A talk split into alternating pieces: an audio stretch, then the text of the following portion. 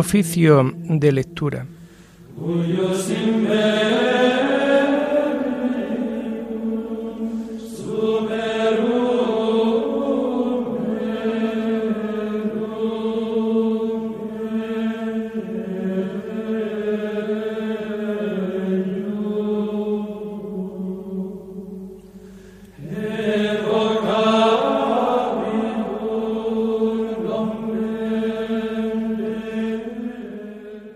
Comenzamos el oficio de lectura de este lunes 15 de noviembre de 2021, lunes de la 33 semana del tiempo ordinario.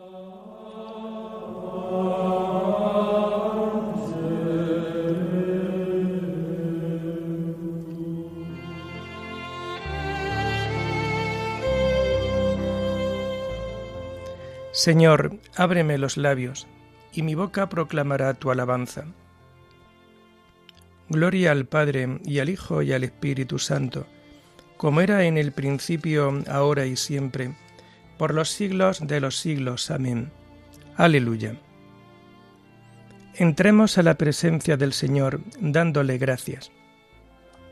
Entremos a la presencia del Señor dándole gracias. Venid, aclamemos al Señor demos vítores a la roca que nos salva. Entremos a su presencia dándole gracias, aclamándolo con cantos. Entremos a la presencia del Señor dándole gracias, porque el Señor es un Dios grande, soberano de todos los dioses. Tiene en su mano la cima de la tierra, son suyas las cumbres de los montes, suyo es el mar porque Él lo hizo, la tierra firme que modelaron sus manos. Entremos a la presencia del Señor dándole gracias. Entrad, postrémonos por tierra, bendiciendo al Señor Creador nuestro, porque Él es nuestro Dios, y nosotros su pueblo, el rebaño que Él guía. Entremos a la presencia del Señor dándole gracias. Ojalá escuchéis hoy su voz, no endurezcáis el corazón como en Meribá como el día de Masá en el desierto, cuando vuestros padres me pusieron a prueba y me tentaron, aunque habían visto mis obras. Entremos a la presencia del Señor dándole gracias. Durante cuarenta años, aquella generación me asqueó y dije, es un pueblo de corazón extraviado, que no reconoce mi camino. Por eso he jurado en mi cólera, que no entrarán en mi descanso. Entremos a la presencia del Señor dándole gracias. Gloria al Padre y al Hijo y al Espíritu Santo, como era en el principio, ahora y siempre, por los siglos de los siglos. Amén. Entremos a la presencia del Señor dándole gracias.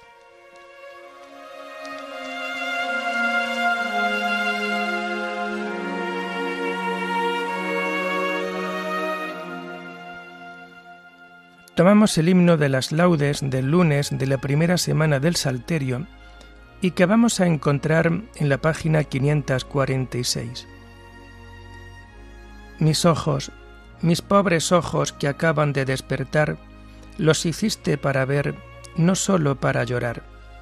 Haz que sepa adivinar entre las sombras la luz, que nunca me ciegue el mal, ni olvide que existes tú que cuando llegue el dolor, que yo sé que llegará, no se me enturbie el amor, ni se me nuble la paz. Sostén ahora mi fe, pues cuando llegue a tu hogar, con mis ojos te veré, y mi llanto cesará. Amén.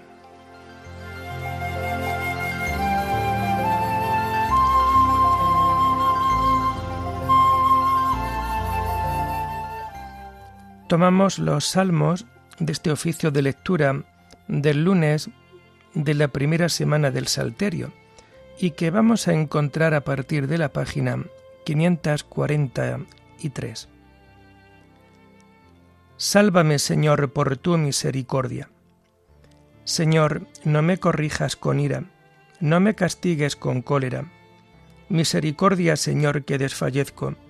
Cura, Señor, mis huesos dislocados tengo el alma en delirio, y tú, Señor, ¿hasta cuándo? Vuélvete, Señor, liberta mi alma, sálvame por tu misericordia. Porque en el reino de la muerte nadie te invoca, y en el abismo, ¿quién te alabará? Estoy agotado de gemir, de noche lloro sobre el lecho, riego mi cama con lágrimas.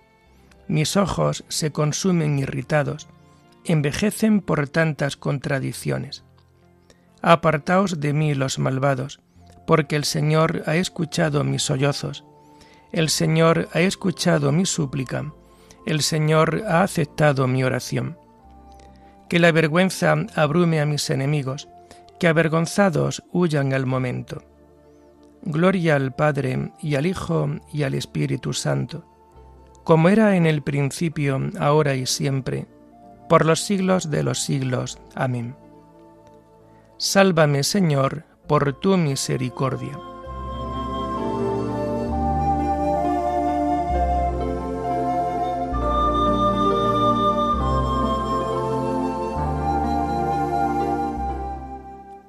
El Señor es el refugio del oprimido en los momentos de peligro. Te doy gracias, Señor, de todo corazón, proclamando todas tus maravillas. Me alegro y exulto contigo, y toco en honor de tu nombre, oh Altísimo. Porque mis enemigos retrocedieron, cayeron y perecieron ante tu rostro. Defendiste mi causa y mi derecho, sentado en tu trono como juez justo. Reprendiste a los pueblos, destruiste al impío, y borraste para siempre su apellido. El enemigo acabó en ruina perpetua, arrasaste sus ciudades y se perdió su nombre. Dios está sentado por siempre en el trono que ha colocado para juzgar. Él juzgará el orbe con justicia y regirá las naciones con rectitud. Él será refugio del oprimido, su refugio en los momentos de peligro. Confiarán en ti los que conocen tu nombre, porque no abandonas a los que te buscan. Gloria al Padre y al Hijo y al Espíritu Santo, como era en el principio, ahora y siempre, por los siglos de los siglos. Amén. El Señor es el refugio del oprimido en los momentos de peligro.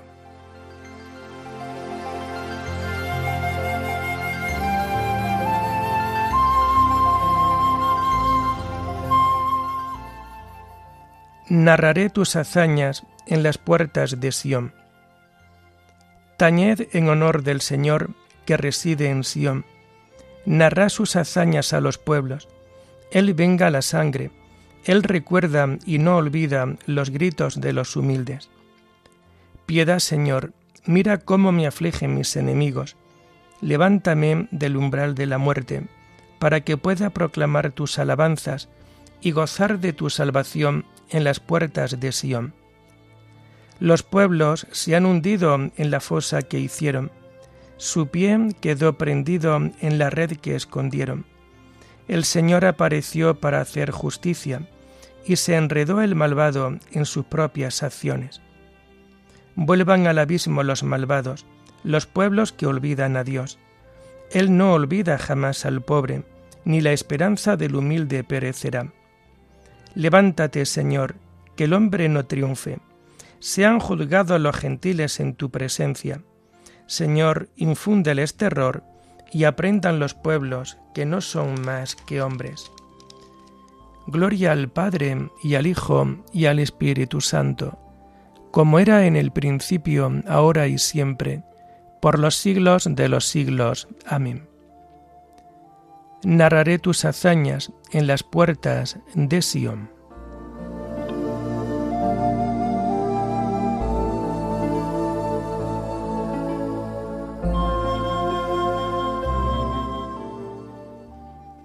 Enséñame a cumplir tu voluntad, Señor, y a guardarla de todo corazón. Las lecturas de este oficio de lectura del lunes de la 33 semana del tiempo ordinario las encontramos a partir de la página 424. La primera lectura está tomada del libro del profeta Joel, Último juicio y felicidad eterna. Así dice el Señor. Atención. En aquellos días, en aquel momento, cuando cambie la suerte de Judá y de Jerusalén, reuniré a todas las naciones y las haré bajar al valle de Josafat. Allí las juzgaré por sus delitos contra mi pueblo y heredad, porque dispersaron a Israel por las naciones, se repartieron mi tierra, se sortearon a mi pueblo, cambiaban un muchacho por una ramera, vendían una ramera por unos tragos de vino. Proclamadlo a las gentes, declarad la guerra santa, alistad soldados, vengan y lleguen todos los hombres de armas, fundid los arados para espadas, las podaderas para lanzas, que diga el cobarde, me siento soldado. Venid presurosas naciones vecinas, reuníos el Señor llevará allá a sus guerreros. Alerta, vengan las naciones al valle de Josafat. Allí me sentaré a juzgar a las naciones vecinas. Mano a la hoz, madura está la mies. Venid y pisad. Lleno está el lagar. Rebosan las cubas, porque abunda su maldad. Turbas y turbas en el valle de la decisión se acerca el día del Señor en el valle de la decisión. El sol y la luna se oscurecen, las estrellas retiran su resplandor. El Señor ruge desde Sión, desde Jerusalén alza la voz, tiemblan cielo y tierra. El Señor protege a su pueblo, auxilia a los hijos de Israel.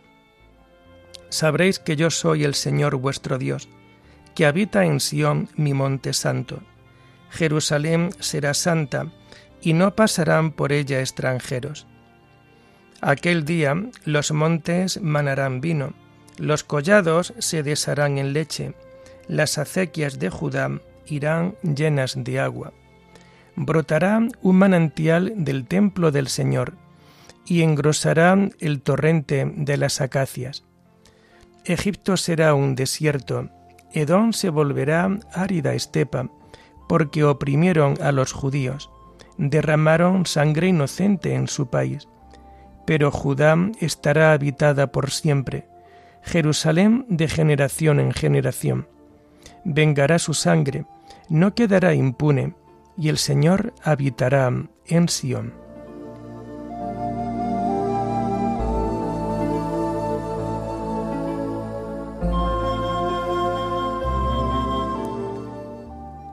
Los montes manarán vino, las acequias de Judá irán llenas de agua. Brotará un manantial del templo del Señor. El que tenga sed y quiera, que venga a beber de balde el agua viva. El ángel me mostró el río de agua viva, luciente como el cristal, que salía del trono de Dios y del Cordero. El que tenga sed y quiera, que venga a beber de balde el agua viva.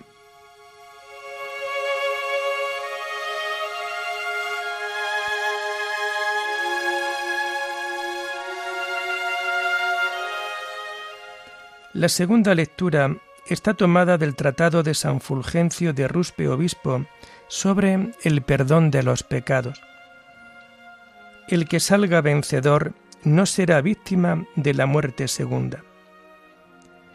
En un instante, en un abrir y cerrar de ojos, al toque de la última trompeta, porque resonará, y los muertos despertarán incorruptibles, y nosotros nos veremos transformados. Al decir nosotros, enseña Pablo que han de gozar junto con él del don de la transformación futura todos aquellos que en el tiempo presente se asemejan a él y a sus compañeros por la comunión con la Iglesia y por una conducta recta.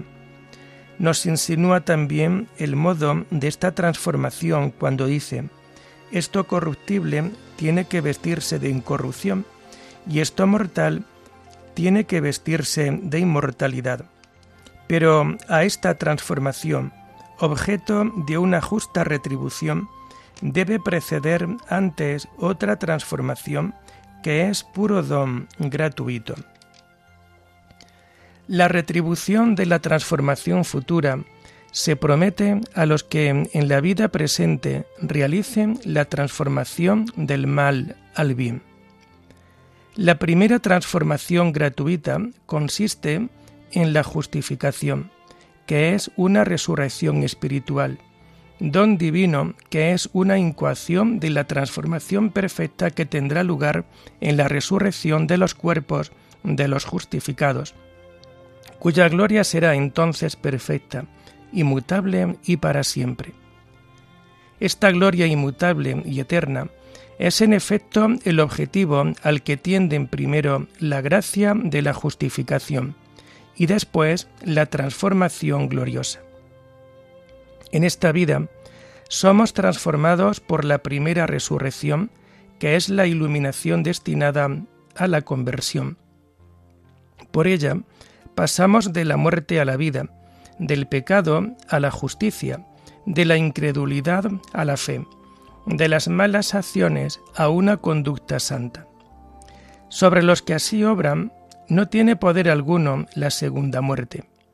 De ellos dice el Apocalipsis, Dichoso aquel a quien le toca en suerte la primera resurrección. Sobre ellos la segunda muerte no tiene poder. Y leemos en el mismo libro, El que salga vencedor no será víctima de la muerte segunda.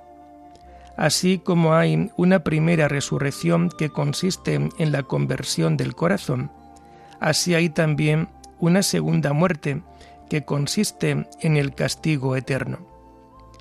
Que se apresure, pues, a tomar parte ahora en la primera resurrección el que no quiera ser condenado con el castigo eterno de la segunda muerte.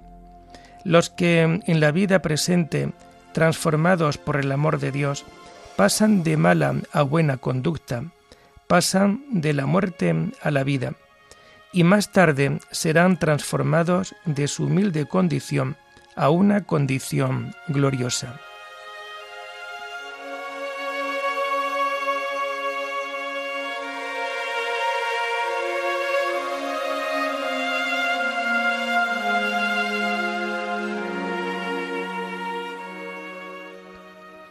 Habéis muerto y vuestra vida está con Cristo escondida en Dios.